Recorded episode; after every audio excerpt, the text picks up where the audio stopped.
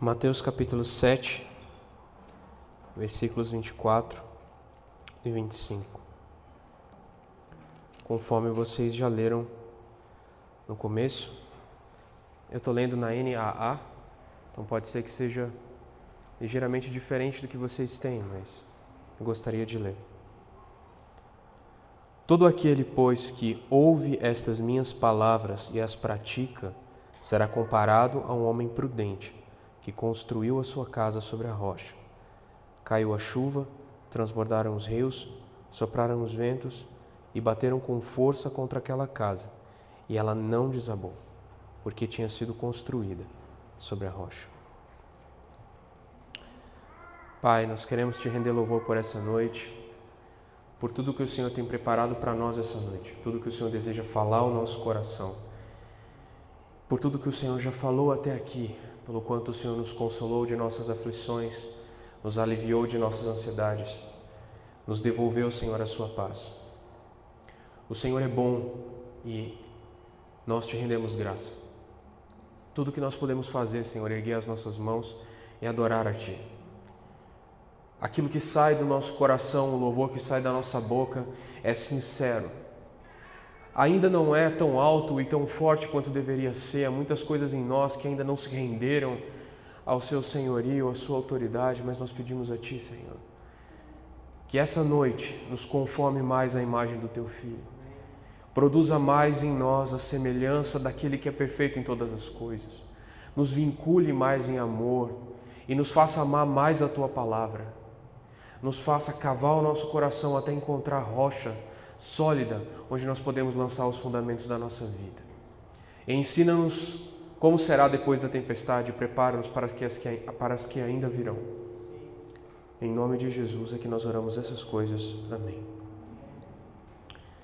É, eu sou muito grato ao Senhor por estar outra vez aqui com vocês. Eu estive num um acampa dentro, né? Um, um encontro de adolescentes. Acho que era de adolescentes vocês fizeram aqui. Eu vim com a minha esposa, com meus filhos, a minha esposa Luciana, meus filhos Bernardo e Sofia. É, e nós saímos daqui com, a, com vocês no coração, né? aquele grupo de adolescentes que nós encontramos aqui. É, e ficaram, esse grupo ficou no nosso coração. E nós oramos por vocês, e nós lembramos de vocês com frequência, principalmente porque o Gabriel, ah, que é entre vocês aqui, é um grande amigo, nós temos dividido a nossa caminhada, é, ele tem ministrado conosco lá no CAIS. Ah, o CAIS é, o, é um ministério de jovens, é um coletivo, acho que está dando um pouco de microfonia. Isso, faça isso, por favor. Eu vou falar mais perto se você abaixar um pouco. Isso. Pronto. Eu estou tentando aproximar, mas toda vez que eu chego da microfonia eu fico assim, agora, o que, que eu faço? O Kaiser é um encontro de jovens, é um movimento, eu não sei exatamente o que é. É, é a maneira que Deus tem nos dado de despertar corações e principalmente de trabalhar amor pela palavra. O nosso, aquilo que nos movimenta é amor pela Bíblia, é amor pela palavra e gerar nas pessoas, nos jovens que estão conosco, um desejo profundo de amar Jesus sobre todas as coisas, através daquilo que Deus nos deu como a sua revelação no tempo presente, que é a Bíblia. A revelação perfeita de Deus é Jesus Cristo. Ele é a imagem do Deus invisível. Muitas pessoas traçam uma série de perfis a respeito de Deus e tentam se perguntar como Deus é, o que ele faz, o seu caráter, as suas implicações, sua atuação no universo e chegam às conclusões mais estapafúrdias possíveis, porque o homem não pode conhecer a Deus somente através da revelação dele na natureza. Embora seja possível, Romanos 1 nos garante isso, que é possível ver que existe Deus e é possível conhecê-lo, mas não completamente. Na natureza, as coisas criadas dão testemunho da glória de Deus, mas não são a revelação perfeita de Deus. A revelação perfeita de Deus caminhou entre nós, Jesus Cristo. Mas hoje, o que nós podemos entender e perceber de Deus, o que nós podemos aprender dele, compreender dele, está nesse livro, a Sagrada Escritura. Não está escrito Bíblia Sagrada na capa do livro que você carrega à toa, é porque não existe um livro igual, porque é um livro que nos garante, que nos assegura que é verdadeiro e que é revelação do Criador de todas as coisas, da sua imagem encarnada Jesus Cristo, da sua noiva que é a igreja, e do tempo passado, do tempo presente e do tempo futuro. O início, a duração e a conclusão de todas as coisas nós podemos conhecer através daquilo que Deus nos revelou, a sua palavra. E é muito curioso que nós, sendo cristãos, evangélicos, crentes, uh, chame-se como você quiser, você precisa conhecer a palavra, porque o que te assegura a sua identidade enquanto cristão são os limites, o que te assegura a identidade é o limite estabelecido por ela, nem além nem a quem. O que ela diz é. E às vezes nós temos dificuldade de amar a nossa Bíblia e de ler a nossa Bíblia. Eu digo para vocês que depois da tempestade, ela estará aqui. Porque Jesus nos assegura que nem um i nem um tio passará e que as palavras dele não passarão. Ela é fiel. Deus não é homem para mentir. E o que ele nos revelou está na sua palavra. Depois da tempestade, ela fica. A gente vai falar muitas coisas depois da tempestade hoje. E eu imagino que talvez vocês quisessem boas notícias, porque quando a gente fala assim, depois da tempestade, eu vou pedir já desculpa de antemão, porque normalmente eu não sou portador de boas notícias. Porque depois da tempestade a gente sempre imagina algum tipo de bonança, né? algum tipo de paz. Porque quando Jesus entrou naquele barco e estava lá, todo mundo, ah, vamos morrer, cara, e agora que a gente faz? Acorda o mestre, o bicho está dormindo, como é que ele consegue? Bora lá, acorda, ô Senhor, a gente vai morrer, você não se importa com a gente não, ô, calma aí, velho, tô aqui, tranquilo. Tempestade no fundo do barco que tem Jesus, vocês estão doidos? Aí ele foi e tal, calma, quieto, pá, pá. Aí ficou tranquilo, né? Não ficou tranquilo? Então, mas aí do outro lado eles chegaram em, em Gadara, e lá em Gadara tinha um demônio cabuloso no corpo de um cara, e aí a tempestade continua com outro jeito. Depois daquilo, eles não foram recebidos na cidade, a tempestade continua. Depois da tempestade, vem outra tempestade. Essa é a resposta óbvia. Sabe, hoje nós estamos num furacão, nós estamos numa guerra, estamos lutando contra a Covid-19, estamos todos usando máscaras. Onde? Onde eu podia imaginar que eu estaria dentro, dentro de um, um local de reunião cristão em que os crentes estariam usando máscaras e sentados distante um do outro. O crente é um povo que gosta de encostar, que gosta de pegar, que gosta de abraçar, que gosta de relar em você. E, e, e... não, nós estamos, nós estamos afastados uns dos outros. Nós estamos usando máscaras, não consigo ver o sorriso de vocês. Isso, isso é triste em certa medida. Essa é uma tempestade, mas eu asseguro a vocês que depois dessa, fiquem tranquilos, virá outra pior. Graças a Deus por isso. Graças a Deus por isso. Como eu disse, eu não sou um portador de boas notícias. Mas o fato é que Mateus capítulo 7 é um dos exemplos importantes que nós temos na Escritura de que nós não devemos ler um versículo somente, nós devemos ler o contexto dele, certo? Mateus capítulo 7 é o final de um trecho importante do Evangelho. Nós gostamos de chamar de Sermão do Monte.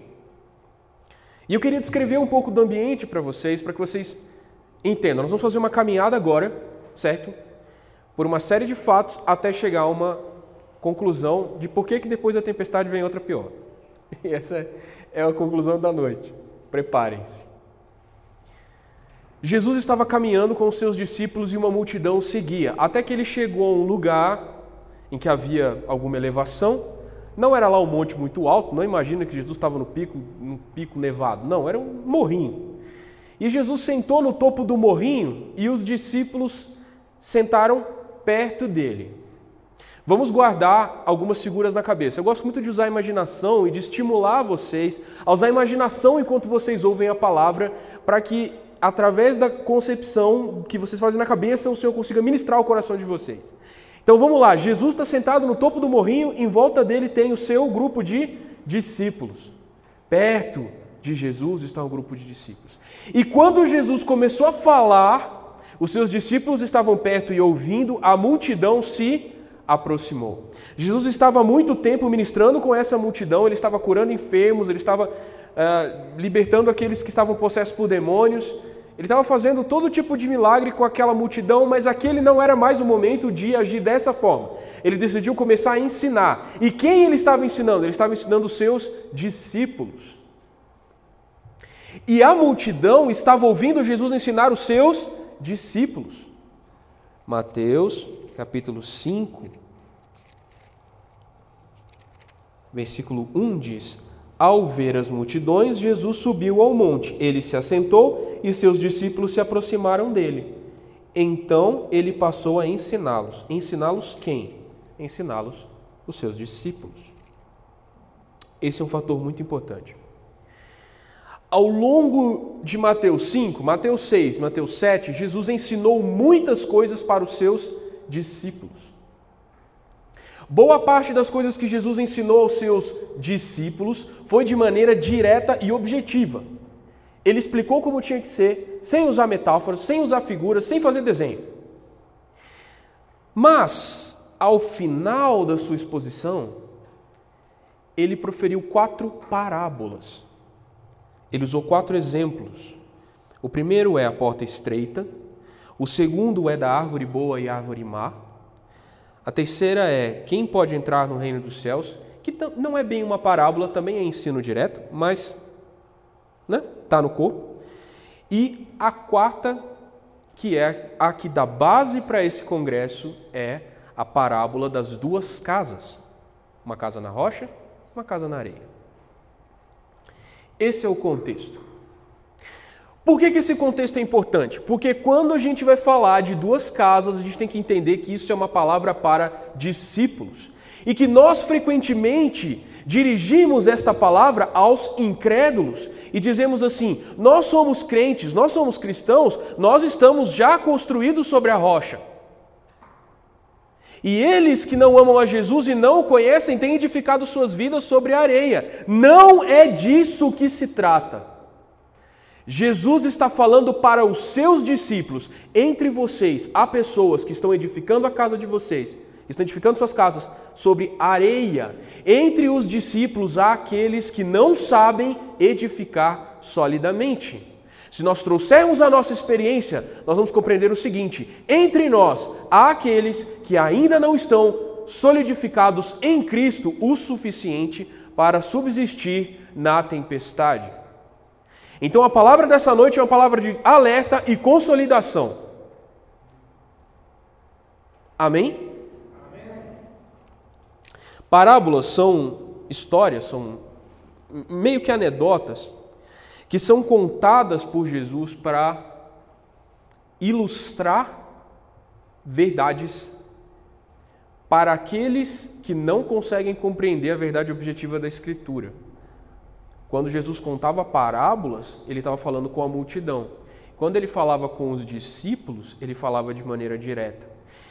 Se Jesus estava ensinando os seus discípulos em Mateus 5, 6 e 7, e ele usou parábolas no final, Quer dizer que o significado objetivo dessas parábolas já está contido em Mateus 5, 6 e 7. Então, quando vocês forem ler essa palavra depois, e eu creio que vocês vão ler, amém? Eu creio que vocês vão sair daqui desconfiando de tudo que eu estou falando e vão para a casa de vocês ler a Escritura e confirmar se o que eu estou dizendo está nela. Amém? Esse é um pensamento saudável daqueles que querem sobreviver à tempestade. Tenham sua própria visão daquilo que vocês ouvem leiam a Escritura e deixem o autor da Escritura, o Espírito Santo, ministrar ao seu coração as palavras de vida eterna que estão contidas nela. Não se ausentem de ler a Bíblia e de entendê-la com seus próprios cérebros, que foram criados para a glória de Deus, com a inteligência maravilhosa que Deus deu para vocês, para a glória dele. Isso é bem sério. Uma das, das causas de nós ainda estarmos edificando sobre a areia é que nós confiamos em tudo que nos dizem e esquecemos de ter nosso próprio entendimento do que Deus quer nos revelar na palavra.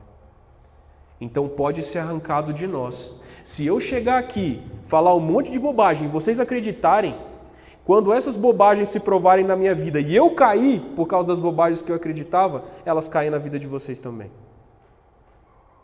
Nós precisamos encontrar solidez aonde? Na Escritura. Amém? Talvez fosse bem difícil de ouvir o que Jesus estivesse falando. Eu estava pensando, porque Jesus estava no topo do morrinho e os discípulos estavam perto. Eles estavam ouvindo. Tipo, se eu parar de falar no microfone, vocês que estão aqui conseguem me ouvir, mas quem está lá no fundo vai ter dificuldade. Agora, eu falei o seguinte: se eu parar de falar no microfone, vocês que estão aqui perto vão me ouvir, quem está lá no fundo vai ter dificuldade. Agora imagina que Jesus estava falando para uma multidão. Multidão não é pouca gente. Teve rolês de Jesus com 5 mil pessoas, teve rolês de Jesus com 7 mil adultos. Assim, não era pouca gente. Você já tentou botar 5 mil pessoas num lugar? Em tempo de isolamento social, 5 mil quilômetros daria mais ou menos, 5 mil pessoas daria mais ou menos né, um estádio. Que tem que ficar um metro e meio de distância do coleguinha.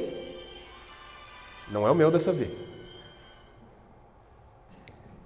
Talvez no tempo de Jesus não tivesse Covid, então as pessoas ficavam mais apertadinhas acima das outras, mas imagina, 5 mil pessoas era muita gente. Isso me faz pensar o seguinte: nós estamos tão claros do que Jesus diz quanto estamos perto dele. Não sei se essa frase ficou bem construída, mas assim, se você está longe de Jesus, você não ouve bem as palavras dele. Se você está perto de Jesus, você ouve bem. Há dois grupos de pessoas representados aqui, e ao longo desses capítulos, Mateus 5, 6 e 7, esses dois grupos de pessoas vão sendo antagonizados e revelados.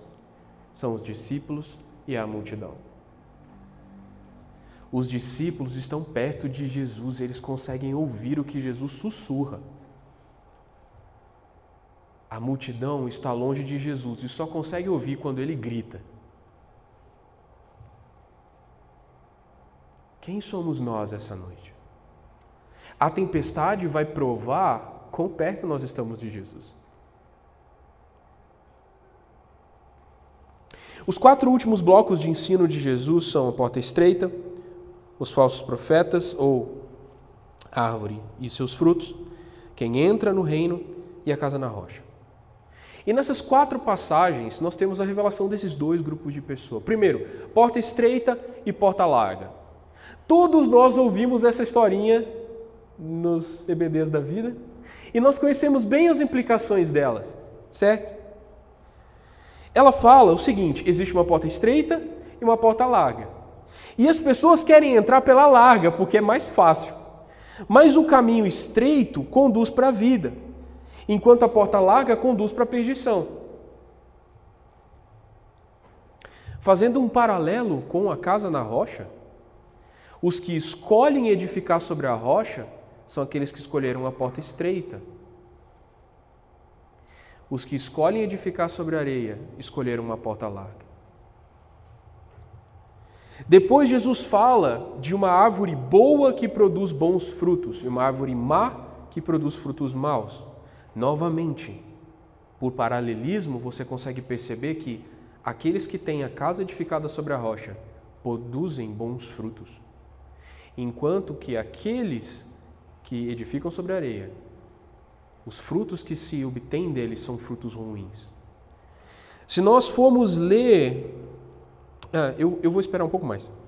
Depois, quando fala sobre entrar no reino, ele está falando que muitos dizem Senhor, Senhor, mas ele não os conhece. Muitos fazem obras em nome de Deus, mas Deus não os reconhece como seus filhos, como seus próximos. Outra vez, Jesus conhecia os seus discípulos, mas ele não conhecia quem era da multidão. Aqueles da multidão talvez até pudessem chamar Jesus de Senhor. E efetivamente o faziam. Em momentos da Escritura em que Jesus é acionado pela multidão, é como Senhor que eles o chamam. Eles o chamam de Senhor. Mas Jesus não os conhecia. Agora, os discípulos, ele sabia quem era. E aí as obras desses se perdem. Não importa quão fantásticas sejam as obras, aqui ele está falando de gente que expulsa demônio. Tu já fez um exorcismo? É difícil. Exige fé. Exorcismos existem e acontecem. Graças a Deus não são tão frequentes. Os reais não são tão frequentes. Quem ouviu, entenda.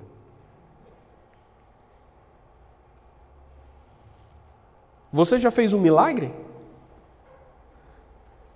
Fazer milagre não é tão fácil, exige fé, exige santidade, exige Deus querer que aconteça. E às vezes ele não quer. Alguém que faz um milagre certamente é íntimo de Jesus, né? Segundo o que ele diz aqui, não necessariamente. Alguém que faz um exorcismo é alguém próximo de Jesus, né? Não necessariamente. Por último, a casa na rocha. Para a gente compreender melhor a Escritura, especialmente os Evangelhos, e eu amo a Bíblia por isso, ele nos permitiu ter quatro pontos de vista, quatro biografias diferentes da mesma pessoa, Jesus. Jesus é tão complexo, a sua identidade é tão completa, ele é tão Deus, que quatro cabras diferentes, de quatro formações diferentes, escreveram sobre ele. Eles falam a mesma coisa, mas de vieses ligeiramente diferentes. Mateus era judeu, Marcos era também judeu, mas tinha alguma relação uh, com, com os romanos, principalmente porque é muito provável que Pedro estivesse em Roma enquanto estava ditando ou conversando com Marcos sobre o Evangelho, e é assim que o Evangelho de Marcos foi escrito, muito, provável, muito provavelmente, de Roma, então tem um viés meio romano, prático, pragmático, bilicista, pá. Marcos é legal, é sangue nos olhos. Lucas era grego, médico, culto, e observou a, a humanidade de Jesus, a fineza do caráter de Jesus. E João era velho e meio doido, então ele escreveu sobre Jesus, Deus e transcendente. Ah, é pecado você falar que o evangelista era doido. Velho, tu já leu o Evangelho de João? O Evangelho de João é muito louco, cara. É muito é divertido. Jesus é tipo, uau! É louco no sentido bom, gente, me perdoa, mas é, é minha linguagem essa, foi mal. Jesus era muito louco no Evangelho de João. Então, cada uma dessas coisas quando a gente lê os quadros, a gente forma um quadro mais completo de Jesus. E aí eu queria ler algumas passagens em Lucas para vocês. Olha só. A porta estreita, em Lucas capítulo 13. Eu posso passar essas anotações se, se isso interessar para vocês. Porque eu gosto muito de anotações e estudos. Lucas capítulo 13, no versículo 24, ele conta a parábola da porta estreita. E, e é assim, ó. A porta estreita. Jesus passava por cidades e aldeias ensinando e caminhando para Jerusalém. E alguém lhe perguntou: Senhor, são poucos os que são salvos? Jesus respondeu: Esforcem-se por entrar pela porta estreita, pois eu afirmo a vocês que muitos procurarão entrar, mas não conseguirão. Quando o dono da casa se tiver levantado e fechado a porta, e vocês do lado de fora começarem a bater, dizendo: Senhor, abra a porta para nós, ele responderá: Não sei de onde vocês são. Então vocês dirão: comíamos e bebíamos com o Senhor, além disso o Senhor ensinava em nossas ruas. Mas ele dirá a vocês: Não sei de onde vocês são, afastem-se de mim, vocês todos que praticam o mal. Ali haverá choro e ranger de dentes, quando vocês virem Abraão, Isaque, Jacó e todos os profetas no reino de Deus, mas vocês lançados fora. Muitos virão do Oriente e do Ocidente, do Norte e do Sul, e tomarão lugar à mesa no reino de Deus. Porém, de fato, há últimos que são primeiros e primeiros que serão últimos. Na perspectiva de Lucas, a porta estreita fala de intimidade com o Senhor. Senhor, você pregava e nós ouvíamos. Senhor, você comia conosco, você ensinava nas nossas ruas, mas não morava na nossa casa e nós não estávamos com você o tempo todo. Nós te chamávamos de Senhor, mas nós não éramos seus amigos. Se você é alguém que só conhece Jesus pelo que é pregado, e pelos rolês after party, por você sair daqui e comer um lanche com a galera, se a sua vida com Cristo se resume àquilo que pode ser visto publicamente, é muito provável que ele chega, chegue e você bata a porta e ele diga: Não te conheço. A vida de igreja que é vivido somente na coletividade não garante a você intimidade suficiente para viver o reino de Deus. Então é muito bom a vida coletiva que nós temos, ela é necessária. Meu Deus, que saudade que eu sinto dos cultos cheios. Meu Deus, que saudade que eu sinto. Mas essa tempestade, esse isolamento, a dificuldade de reunião, está revelando quem conhece Jesus da porta para fora e quem colocou ele da porta para dentro. Quem só o ouvia nas ruas, quem só comia com ele e quem passava fome com ele. Porque Jesus tinha momentos de fartura, mas em muitos momentos ele não comeu. Quem é o amigo de Jesus? O que está no rolê de comida ou o que está no rolê de jejum? Quando Jesus jejua, nós precisamos jejuar com ele. O verdadeiro amigo é o cara do perrengue, mano. Quem são os meus verdadeiros amigos? Os que estão comigo só quando eu estou bem, tranquilão, podendo pagar o lanche? Ou a galera que está na pendura comigo?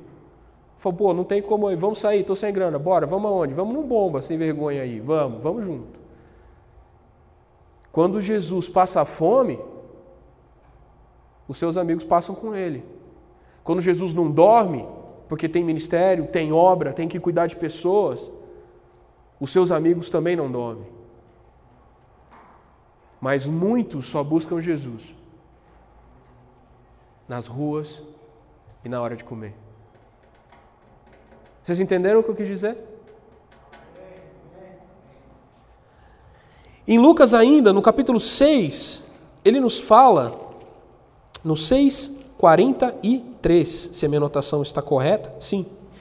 Ele fala de uma árvore boa. Ele fala assim: não há árvore boa que dê mau fruto, nem árvore má que dê bom fruto, porque cada árvore é conhecida pelos frutos que produz. Porque não se colhem figos de ervas daninhas, nem se apanham uvas dos espinheiros. A pessoa boa tira o bem do bom coração. Aliás, a pessoa boa tira o bem do bom tesouro do coração, e a pessoa má tira o mal do mau tesouro, porque a boca fala do que está cheio o coração. De novo, não é o que está aqui, é o que está aqui. O que você fala, o fruto que você dá através da sua boca, o fruto dos seus lábios, revela o que está no seu coração. Se Jesus é aquele que prega na rua e que você sai para comer lanche, mas ele não mora em você, você não tem intimidade com ele, ele não está na sua casa, ele não está dentro de você. Se a vida que você tem com ele se resume ao culto, ao Instagram, ao momento do louvor, se na sua vida secreta não há nada no seu coração, os frutos que saem da sua boca são frutos podres. Há frutos maus. E aquilo que você fala revela quão íntimo você é de Jesus. Pode se extrair frutos bons de uma árvore má? Não. É o que Jesus nos garante. E a palavra não pode mentir. Se não há intimidade com Jesus na sua vida secreta com Ele, não haverão frutos de vida em você. Ah, cara, mas eu faço tanta coisa para Jesus. E aí a gente entra em Lucas capítulo 13, versículo 22 a 30.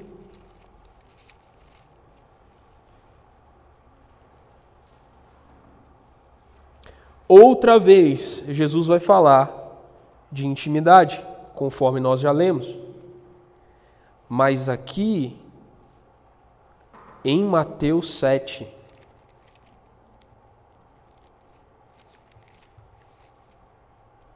quando ele fala de entrar no reino, ele fala de fazer milagres, e ele fala de profetizar em seu nome, e ele fala de expulsar demônios.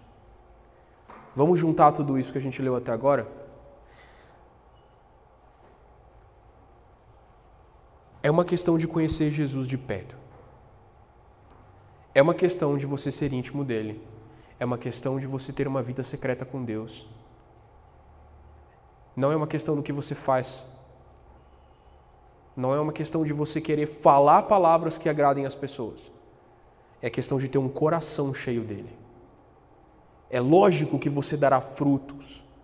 E a sua palavra vai ser uma palavra cheia de vida. Porque você teve com Jesus o seu coração está cheio dele, vai sair vida de você, mas o seu objetivo nunca foi o fruto. O seu objetivo foi aprofundar a raiz. Eu quero conhecer Jesus, eu quero ser íntimo dele. E não importa se eu vou ser conhecido pelo que eu falo, não importa se eu vou ser famoso pelo que eu falo. Eu vou conhecer Jesus, eu vou amar Jesus e vou encher meu coração dele. Há muitas pessoas que são profundamente íntimas de Jesus, mas nunca subiram em um púlpito para pregar. Mas quando você chega no cara e fala com ele, você fala assim, velho, eu conheço essas palavras. Elas me ardem o coração. Aí você reconhece, esse é íntimo de Jesus. Esse entrou pela porta estreita. Esse tem lugar quando bater a porta. Em Lucas capítulo 6, os versículos 46 em diante, tem o paralelo de Lucas da passagem das duas casas. E eu quero ler para vocês. Lucas 6, 46 diz assim: Por que vocês me chamam Senhor, Senhor e não fazem o que eu mando? Aí Jesus chegou o microfone e né, dropou o microfone. Por que, que vocês me chamam Senhor, Senhor e não fazem o que eu mando? Ele falou: Não, calma aí, eu vou explicar de novo. Eu vou mostrar a vocês a quem é semelhante todo aquele que vem a mim, ouve as minhas palavras e as pratica. Três coisas aqui. Vem a mim pela porta estreita. Ouve as minhas palavras, colocando-as profundamente no coração, enraizando-as nelas. E as pratica fazendo a vontade do Pai. Não sinais exteriores, não milagres que convencem os homens, mas tendo uma vida de conhecer qual é a vontade de Deus e fazendo-a. E a vontade de Deus é essa: que creiais naquele que por ele foi enviado, e isso é Jesus Cristo. Crer não é tão fácil quanto vocês pensam, quanto nós pensamos. Crer exige submeter o coração, como diz 1 Coríntios 10, submeter todo o pensamento cativo à obediência de Cristo. E isso é difícil. Não é tão fácil crer quanto a gente imagina. Não é acreditar, levantar a mãozinha, não. Existe o processo de convencimento do coração, que envolve intimidade, tempo gasto, tempo queimando, sozinho, sem ninguém ver e sem esperar louvor dos homens por aquilo que você está fazendo ou falando. Esse é semelhante a um homem que, ao construir uma casa, cavou. Isso não está em Mateus, Lucas tem. Acho que Lucas foi mais cuidadoso desse rolê aqui. Ele falou assim: o homem foi fazer uma casa e ele cavou, abriu profunda vala e lançou o alicerce sobre a rocha. A casa na rocha não se construiu sozinho, meus queridos, sozinha. A casa na rocha exigiu que alguém cavasse uma profunda vala até achar uma rocha. Bicho, tu já tentou fazer uma fundação de uma casa? Eu construí uma casa 10 anos atrás. Nós construímos uma casa 10 anos atrás. E para achar a pedra não foi tão difícil, porque graças a Deus a minha casa estava literalmente sobre uma pedra. Deu trabalho foi para arrancar a pedra que estava sobre o solo. Precisamos de um martelete. Um, já viram um martelete? Um caminhão que tem um socador assim?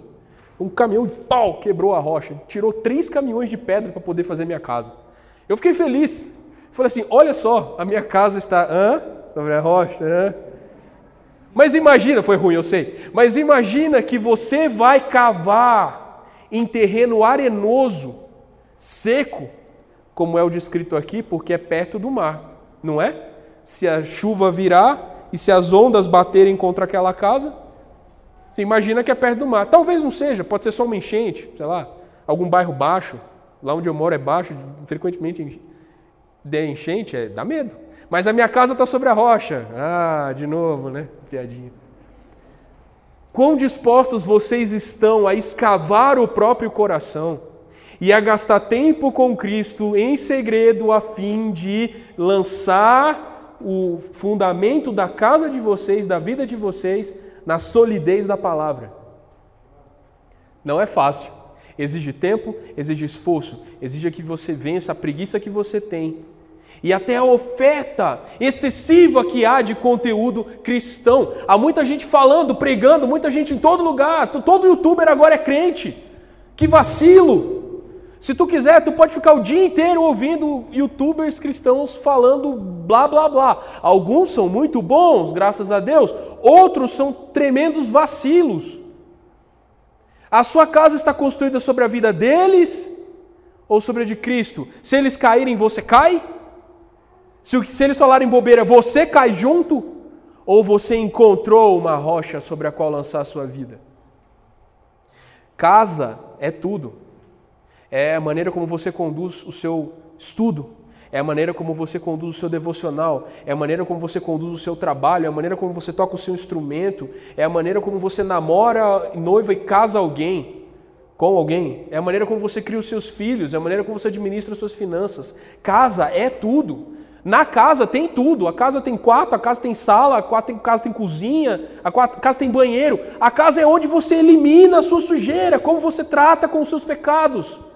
É na casa. Isso é a casa. A casa não é um aspecto. Não, a minha vida espiritual está profundamente lançada na palavra de Deus.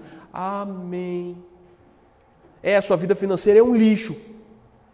Você trata as garotas como lixo e as garotas tratam você como lixo e você não sabe respeitar ninguém. Mas a sua vida espiritual está bem, graças a Deus. Não separe os aspectos da sua vida. Jesus fala que a casa é sobre a rocha, tudo é sobre ele. Não há nenhum aspecto da sua vida que você possa dizer: ah, não, não achei em Jesus um fundamento seguro para seguir, portanto vou usar um método de ensino progressista para. Não!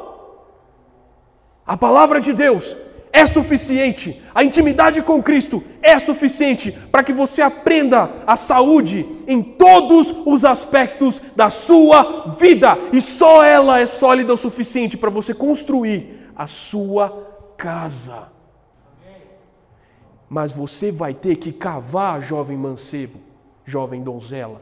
Você vai ter que cavar, vai sujar sua mão, vai arranhar suas unhas, vai fazer lama, vai criar músculo. Por quê? Porque a rocha não está na superfície. Tem um monte de terra jogada em cima dessa rocha. E foi você mesmo que jogou. São conceitos, preconceitos, ditames, religiosidade, blá blá blá blá blá blá. Cave tudo isso até encontrar Cristo, até encontrar solidez na palavra. Você sabe o que acontece com outra casa? A casa pode ser boa, as duas casas podem ser boas. O protagonista da história na casa da rocha não é a casa. E isso aqui me explodiu a cabeça. Eu limpei pedaço de miolo do teto. Porque eu sempre achei que a casa era importante, mas a história da casa na rocha não é sobre a casa.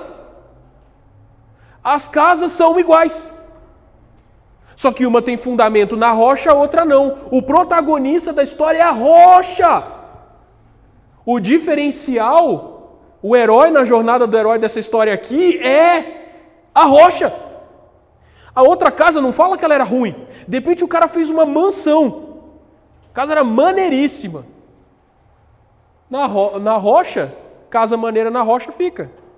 Casa maneira na areia não fica, não importa a casa. Pode ser um casebre quando vier a tempestade. Vai ficar, porque Deus disse: a rocha é sólida. Você pode ser pobre, miserável, não reconhecido pelos homens, pá, pá, pá, pá, pá. Construiu sobre Cristo? Você está ali por vontade de Deus? Você faz a vontade de Deus? Você é submisso ao Espírito Santo? A sua vida está sobre Cristo? Os homens não te reconhecem, mas quando você bater, ele vai abrir e falar: Vem, o reino é seu. Aqueles ali eu não conheço, você eu sei quem é.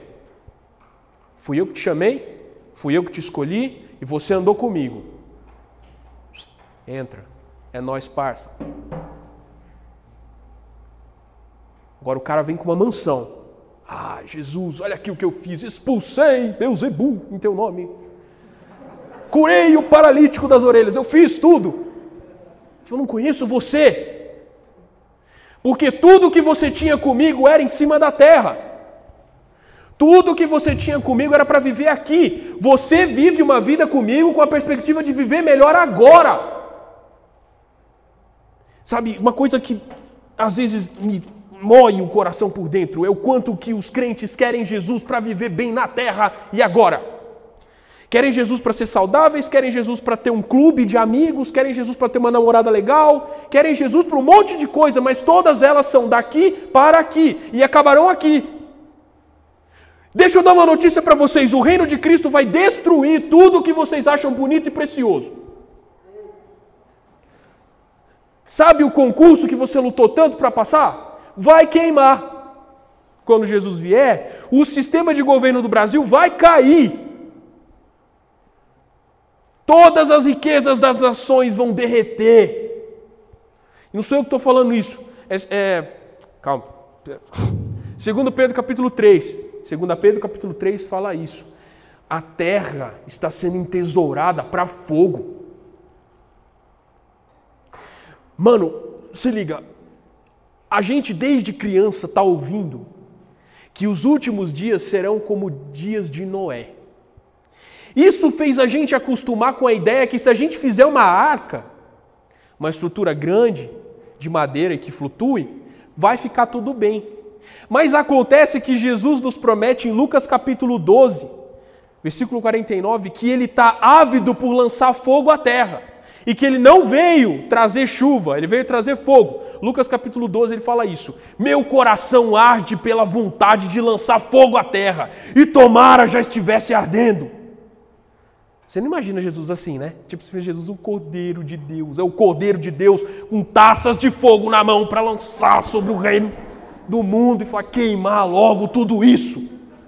Essa é a vontade que age no coração de Jesus, amém? Essa é a vontade que age no coração de Jesus, amém? Lançar fogo à terra, queimar tudo, toda a estrutura que você ama, valoriza e queima. Ah, um namoro tão romântico que eu estou esperando há anos. Não casou e Jesus veio. Aí sabe o que vai acontecer? Fogo no namoro. Ah.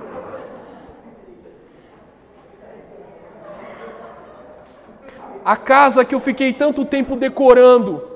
Sou tão apaixonado pelo meu cantinho. A minha biblioteca, Jesus, a minha biblioteca vai queimar. Glória a Deus! Sabe o que se pode salvar? O que aqueles livros produziram no meu coração de solidez em Cristo. Porque aquele papel vai pegar fogo. O meu violão vai queimar, as minhas guitarras vão pegar fogo, os meus microfones vão derreter, mas a minha voz e as canções que eu compus em Cristo sozinho e que só Ele conhece, eu vou cantar para sempre com Ele.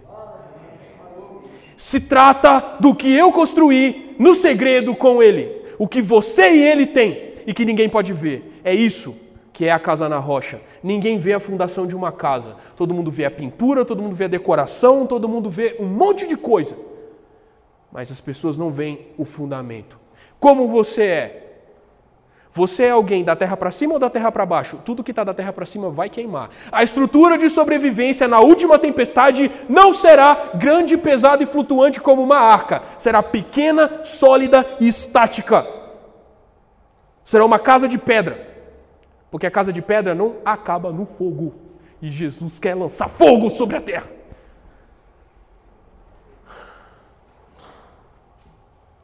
Quem me garante isso não sou eu. Não baseiem o entendimento de vocês no que eu estou falando. 1 Coríntios capítulo 3,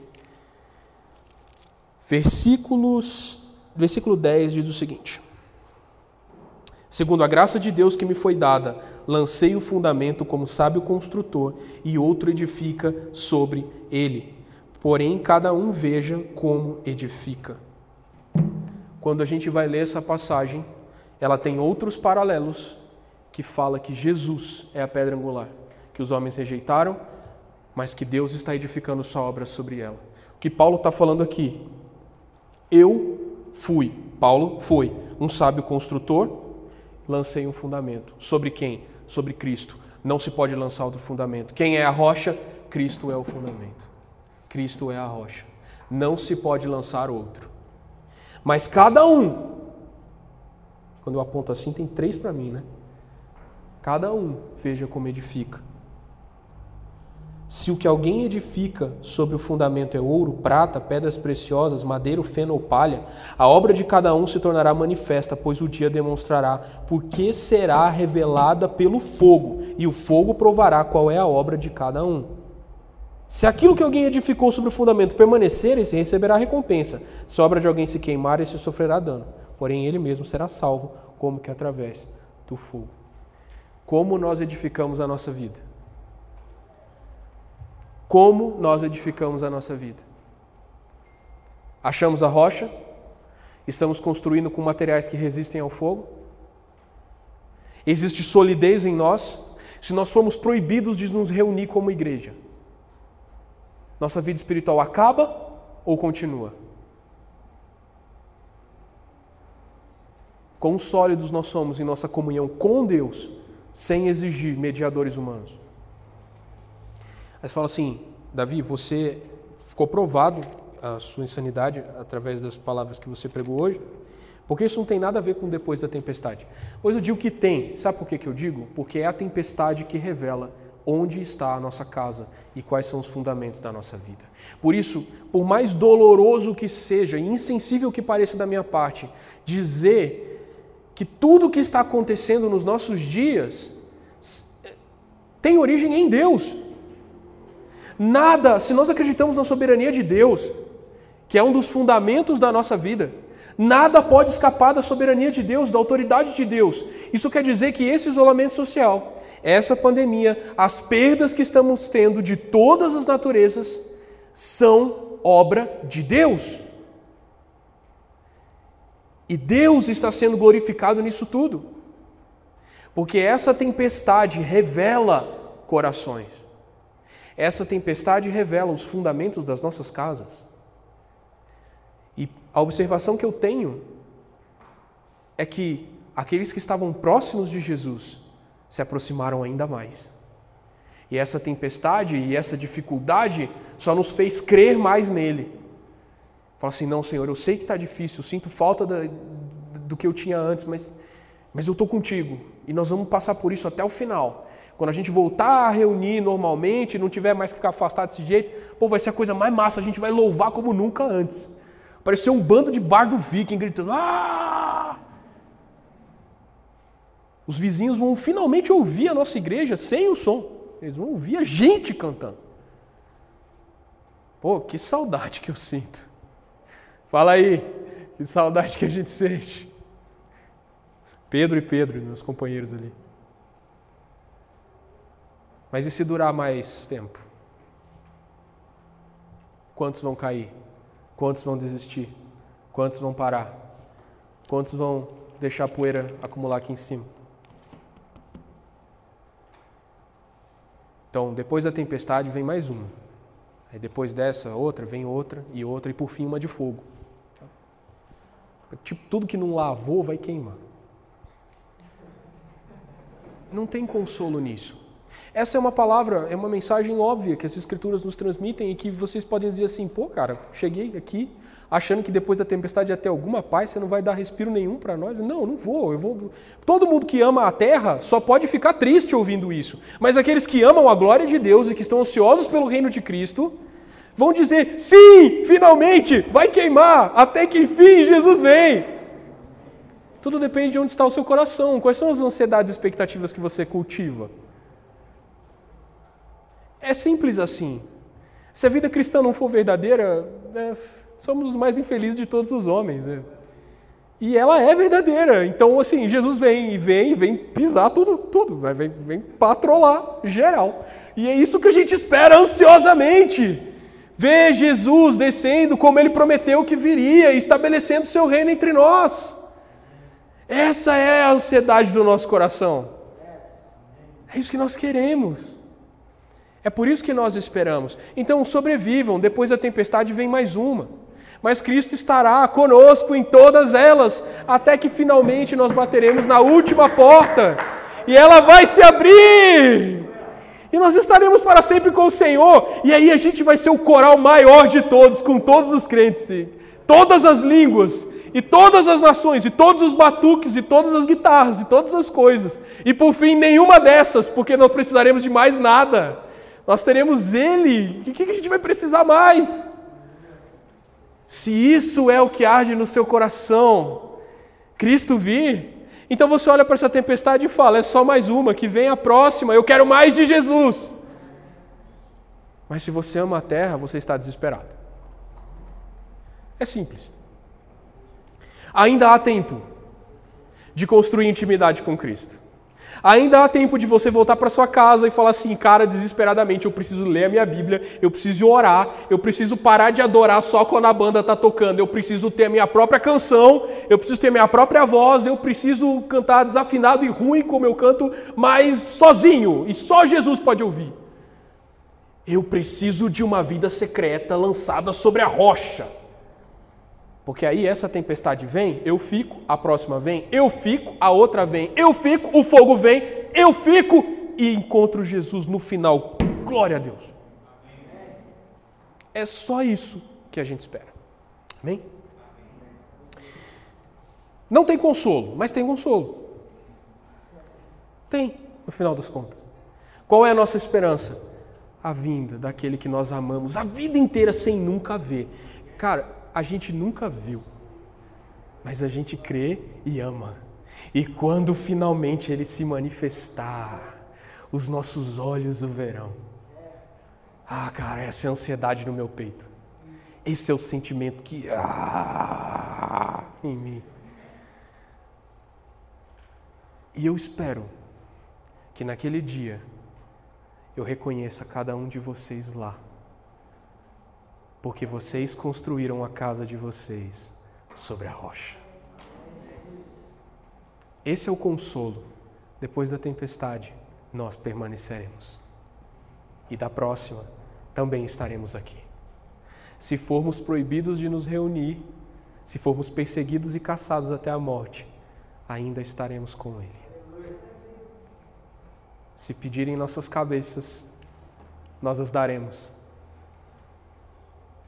porque há uma coroa colocada sobre nós.